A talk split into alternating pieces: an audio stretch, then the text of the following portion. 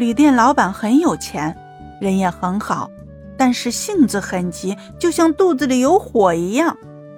他对小克劳斯说道：“早上好啊，你今天怎么穿的这么好？这么早就来了？”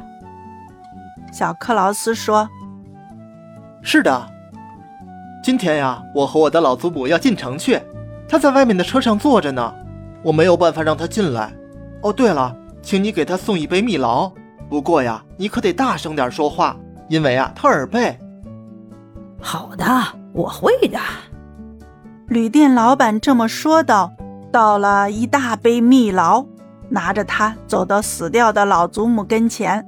旅店老板说道：“这是你孙子买的蜜劳。”可是那死掉的老妇人一言不发，一动不动地坐在那里。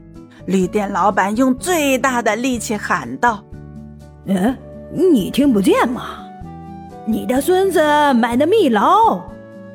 他把这话喊了一遍又一遍，可是老祖母依旧在位子上一动也不动。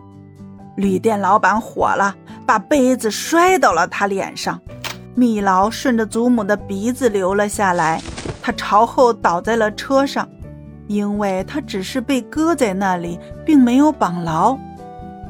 小克劳斯叫了起来，冲出门，一把揪住旅店老板的胸口。好啊，你把我的老祖母给打死了！你瞧瞧，他的头上还有个窟窿呢。啊，我我失手了！旅店老板喊道，把手合了起来。都是因为我太激动。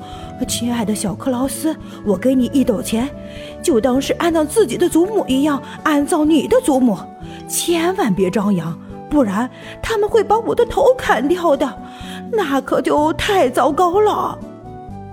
于是，小克劳斯又得了满满一斗钱。